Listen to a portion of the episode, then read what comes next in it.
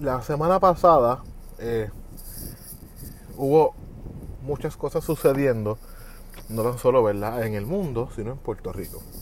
Pero como esto, este podcast se llama Vamos por parte con Pete Marrero, pues vamos por parte. Nancy Pelosi hizo un viaje en el Pacífico y fue a distintos lugares. El más importante y relevante, bueno, realmente hubo dos, pero el más significativo obviamente fue Taiwán y el segundo Japón.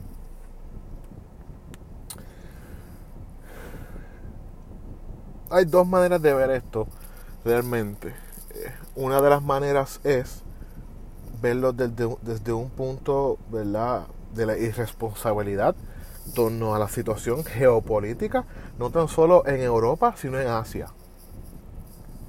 Otra manera de verlo eh, es positiva, de que vamos a, demostrarle a China que Estados Unidos tiene aliados en la zona y que los vamos a defender y vamos a arriesgar a la, a la persona número 3 en sucesión al poder, que es Nancy Pelosi.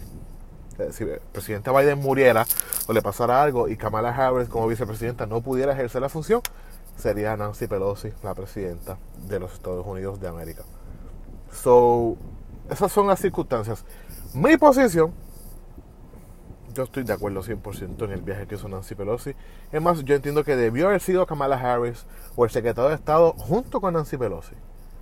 O alguno de esos dos para darle más standing o el asesor de seguridad nacional, alguien, o el embajador, qué sé yo, de Japón, estar allí en esa ruta con Nancy Pelosi.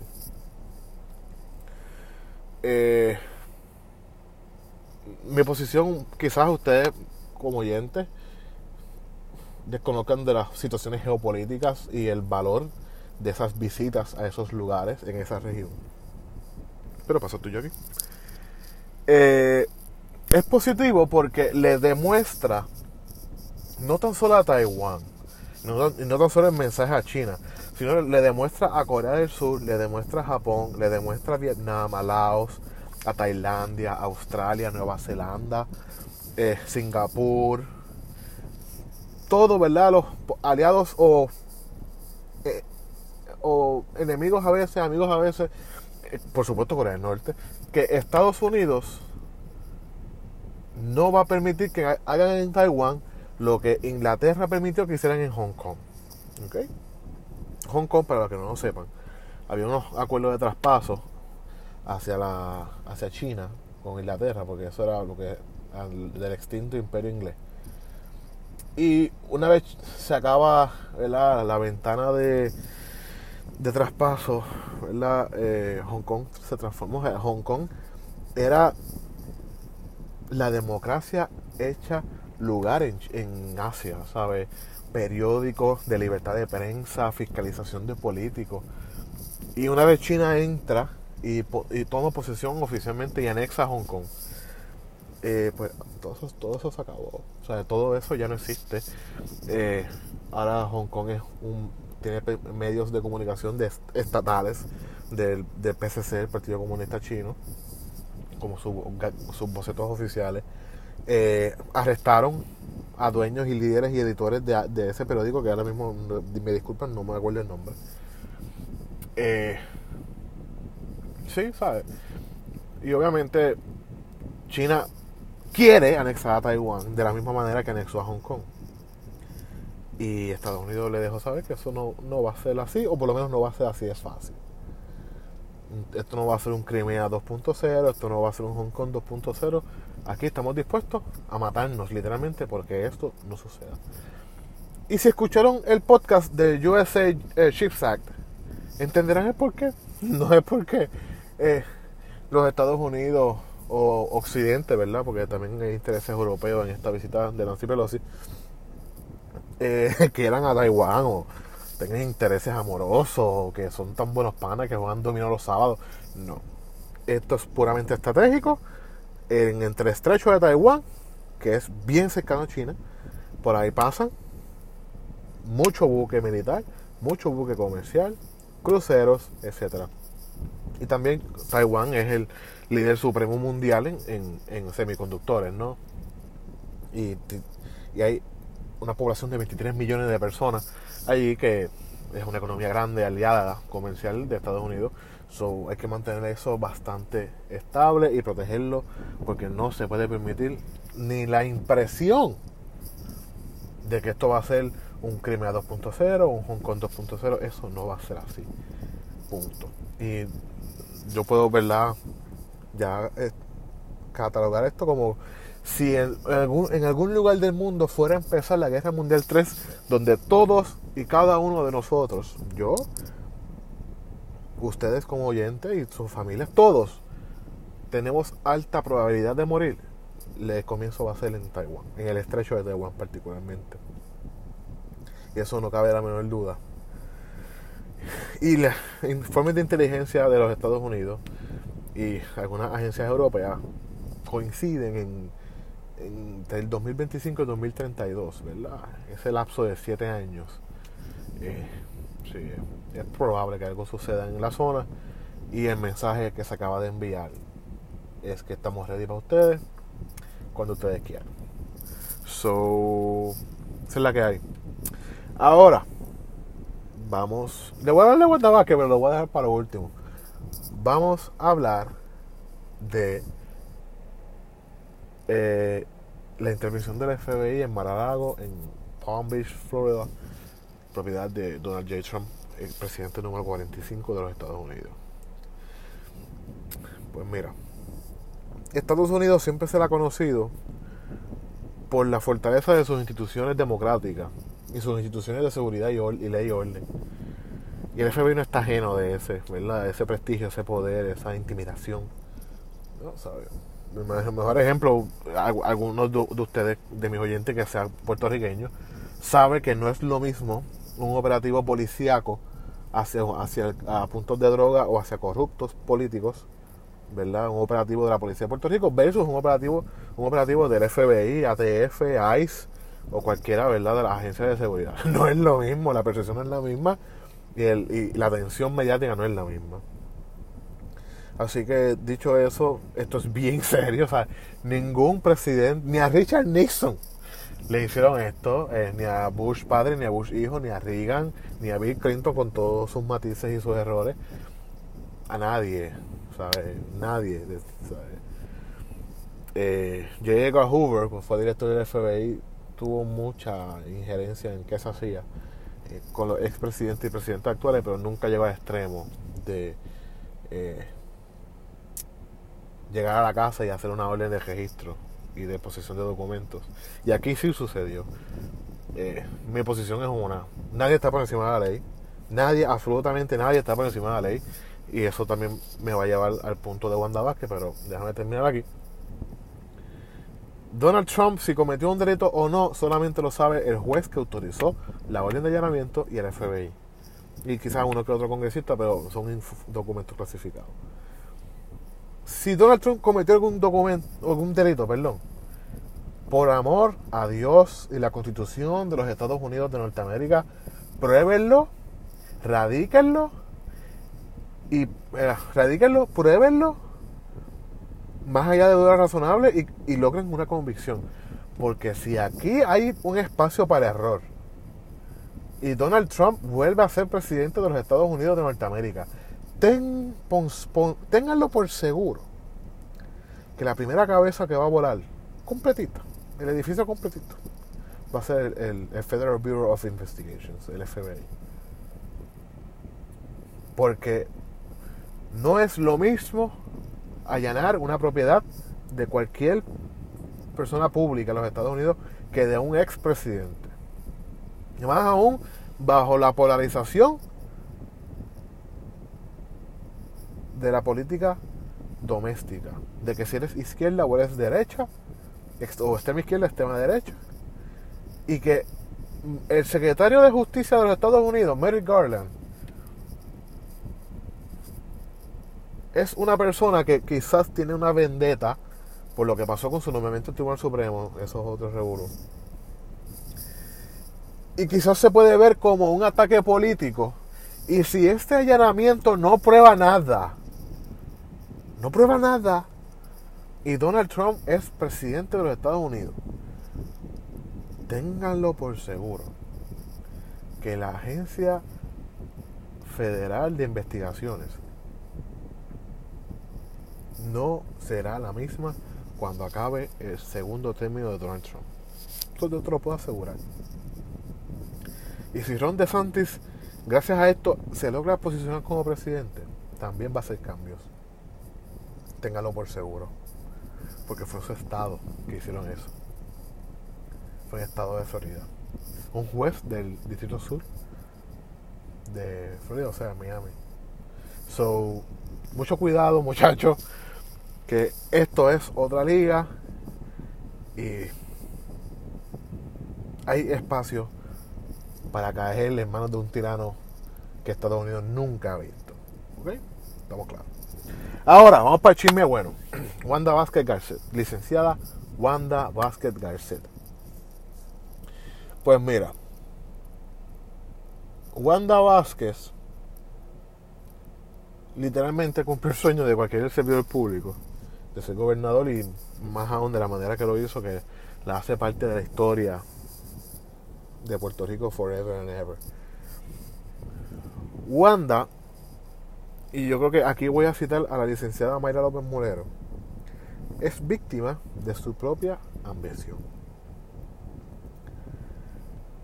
Porque llegamos a este punto de un indictment federal, dos personas ya declaradas culpables, aceptando media culpa en un plea agreement, que es, que es John Blakeman y su compañera o ex compañera, no, no tengo los detalles, diciendo que fue Wanda Vázquez y Mark Rossini y Julio Herrera Bellutini quienes estaban de atrás de unos donativos ilegales, un super que nadie sabía que existía porque nunca existió un super de Wanda Vázquez. Para ella mantenerse, no tan solo quererse como gobernadora, sino presidir el Partido Nuevo Progresista y asumir un un poderío de verdad, ¿no? Con una legislatura que respondiera a ella, ¿verdad? Todo, todo eso. Pero llegamos a este punto porque las señales siempre estuvieron ahí. Las señales siempre estuvieron ahí. Wanda Vázquez, cuando fue procuradora de las mujeres y se dio aquel famoso incidente de Héctor Ferrer, el padre, que en paz descanse, y, de, y la que era ese entonces su compañera de una ley 54 que no llegó a nada fue Wanda Vázquez, dicho por la ex compañera de Héctor Ferrer, padre, que la obligó a declarar, que le ofreció otro empleo, que la amenazó con removerle a su niño. Todo eso, eso está en Noticel, lo pueden buscar en Google. Fue Wanda Vázquez cuando era procuradora, procuradora de las mujeres. También no nos podemos olvidar que fue Wanda Vázquez que se almorzó casi toda la oficina del gobernador en el 2018. De allí salió volado, volado William Villafaña, Itza García, Yesenia Díaz, Joniel Arroyo, Guaresca Maldonado, Gente que el sol de hoy nunca se le pudo probar nada. El FEI dijo, mira, aquí no hay nada, esto es una charrada. Fue Wanda Vázquez. Wanda Vázquez fue la que votó en desgracia a la que era subsecretaria del Departamento de Salud y después vota a su hija y la acusa de confabular con su mamá para, destruirla, que en ese entonces era secretaria de justicia, Denise Longo, Denise Quiñones de Longo o Denise Longo Quiñones, o algo así. Que fun fact, ella trabaja ahora en el distrito de Puerto Rico con Stephen Bojo, si no lo sabían. So, you know, there's that. Pero fue Wanda Vázquez también, con sus tácticas manipuladoras hacia el poder que obliga la, la obliga la renuncia de, de, Joyner. El que, el que formó todo esto, el jefe de OSIF, es porque Wanda va a votar. Y eso consta en el plea agreement y en el indictment del FBI. Ah, que lo puedan probar es otra cosa. Y yo te aseguro que Joyner será uno de los testigos de los fiscales federales. Al igual que será Marisol Blasco, Lilian Sánchez y quizás Gary Rodríguez y Fahad Gafar. Todas esas personas, inclusive más Rossini hoy que se entregó en Puerto Rico, aludió a que estaba cooperando con el FBI. Y Julio Herrera Berlutini, si lo llegan a arrestar en Londres, o él se entrega o lo que haga, confíen que también va a testificar. O sea, la probabilidad hay de que Wanda Vázquez se quede completamente sola en un proceso adverso desde el inicio y con una fila de testigos para mandarla a la cárcel son bien altas. Son bien altas y no se olviden que todo esto empieza en una boda en San Regis, en Río Grande, donde hay textos diciendo Mira, voy a sentar a la gobernadora con tres billonarios, uno de ellos Herrera Bellutini. Ahí estaba también el esposo de Wanda Vázquez, presumo. Y en esa boda también estaba la jueza presidenta del Tribunal Supremo de Puerto Rico. Esa boda estaba Who's Who of Political Power y Money Power en Puerto Rico y, y Nueva York. Eso se originó allí. Y luego nos movemos al Vanderbilt, uno de los hoteles más exclusivos en Puerto Rico y particularmente en la zona de condado. Y allí se dio la famosa reunión con estos consultores que nadie sabe quién carajo son. Son prestigiosos. Son, es Citigroup. CT, o sea, no City del banco, sino la C de casa y la T de, Tomás, Citigroup. Una firma de, mucho, de mucha importancia en Europa. Consultores principales de los Tories, el Partido Conservador Inglés y aparentemente consultoría en Puerto Rico. So, there's that. Eh, Wanda Vázquez Garcet pudo pasar a la historia como una de las funcionarias públicas más trascendentales y de mejor trayectoria. Empezó en el Departamento de Vivienda, parece que en, en la división legal. Luego llega como fiscal al Departamento de Justicia escala a fiscal de distrito, con una posición muy importante en una región muy importante que, que era Bayamón. Luego de eso, procuradora de las mujeres y forma parte del proceso de Héctor Ferrer que cambia para siempre la historia política de San Juan, porque Héctor Ferrer iba a convertirse en alcalde de San Juan y luego, luego de ese lamentable incidente sale y Carmen Yulín es la que gana. Luego de eso, Ricardo Rosselló versus el, en contra del consejo de todo el mundo la nombra secretaria de justicia pasa un proceso de regla 6 con el FEI y, lo, y sale absuelta. Se consolida su figura y el espaldarazo de Ricardo Rosselló. Luego pasa lo que pasa con Ricardo Rosselló. Ella juramenta luego de que el Tribunal Supremo de Puerto Rico saca a Pedro Pierluisi. Luego se va en contra de Ricardo, de Rosselló y todos los miembros del chat refiriéndolos al FEI, refiriéndolos a ética, refiriéndolos hasta la madre que los parió para joderlo y no pudo. Luego Ricardo Rosselló le devuelve el favor, no lo dijo públicamente, pero entre sí y mucha mucha gente del equipo de trabajo de Ricardo Rosselló estaba en el equipo de Pedro Pierluisi y esa guerra, que no, no, fue realmente Pedro Pierluisi contra Wanda Vázquez, fue Wanda Vázquez contra Ricardo Rosselló y Pedro Pierluisi gana y Ricardo Rosselló por consecuencia gana esa proxy. Y luego se va a dar a la Inter, luego de ser gobernadora, y cae en desgracia, porque es momento de pasar juicio sobre sus pecados. La historia muchas veces no es muy buena para sus sujetos. Y Wanda Vázquez siempre se salió con la de ella a lo largo de su trayectoria. Y la historia la, historia la hizo parte triste y lamentable de sus sujetos. Porque en, en el plea agreement y en el indictment no surge que ya se enriqueció, que eso es verdad. No hay. si es por enriquecimiento ilícito, aquí no hay caso. Pero si hay un quid pro quo, si pueden probar de que esos 300 mil dólares que Herrera Berutini hizo llegar a esos consultores como donativo no informado en ninguna de las agencias correspondientes en informes de donación de campaña, para remover a, a, Joyner, para ponerle a Víctor Rodríguez en OSIF y pasarle la mano. Y esos empleados de OSIF que no se doblegaron, hicieron su trabajo. Si el FBI puede probar que ella hizo eso a cambio de lo otro, Y si se hacen testigos, ¿qué es lo que va a suceder? Mark Rossini tiene cáncer. Se está tratando en España, va, va a estar viajando, tiene el permiso de Fiscalía Federal para hacerlo. Yo no creo que él quiera pasar un proceso tan largo y tedioso como un juicio a nivel federal con el proceso de descubrimiento de pruebas y todo, ¿verdad? Las mociones, las apelaciones, las suspensiones, las, las proposiciones, eh, la selección de jurados, todo. Es bien, es bien fuerte. Una persona paciente de cáncer y de, edad avanzada, eh, tiene que estar llegando a sus 60 años. Eh, es bien fuerte y, yo, y él, siendo ex agente del FBI, créanme que él va a conseguir un buen y él es residente, tiene un caso ya con el FBI, so él va a conseguir un buen negocio para él. Julio Herrera Berlutini tiene muchísimo dinero, una persona billonaria, eh, va a tener los mejores abogados del mundo y tener dinero, tú puedes conseguir un buen negocio. Si juegas para el equipo puedes probar muchas cosas. Y obviamente, además está decir que si Marisol Blasco, Gary Rodríguez Lilian Sánchez y Fahad Gafar no fueron acusados en este proceso es porque fueron entrevistados, entrevistados por el FBI y el FBI entendió que ellos no mintieron, no obstruyeron a la justicia, son parte del caso, pero no acusados y creo que van a tener que testificar.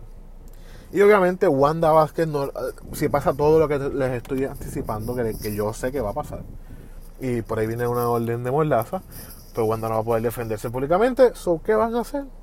Wanda Vázquez, con su entrenamiento como abogada, con su entrenamiento como fiscal y cómo hablarle a un jurado y cómo se selecciona un jurado y todo eso, Wanda Vázquez no le va a quedar de otra que sentarse a testificar.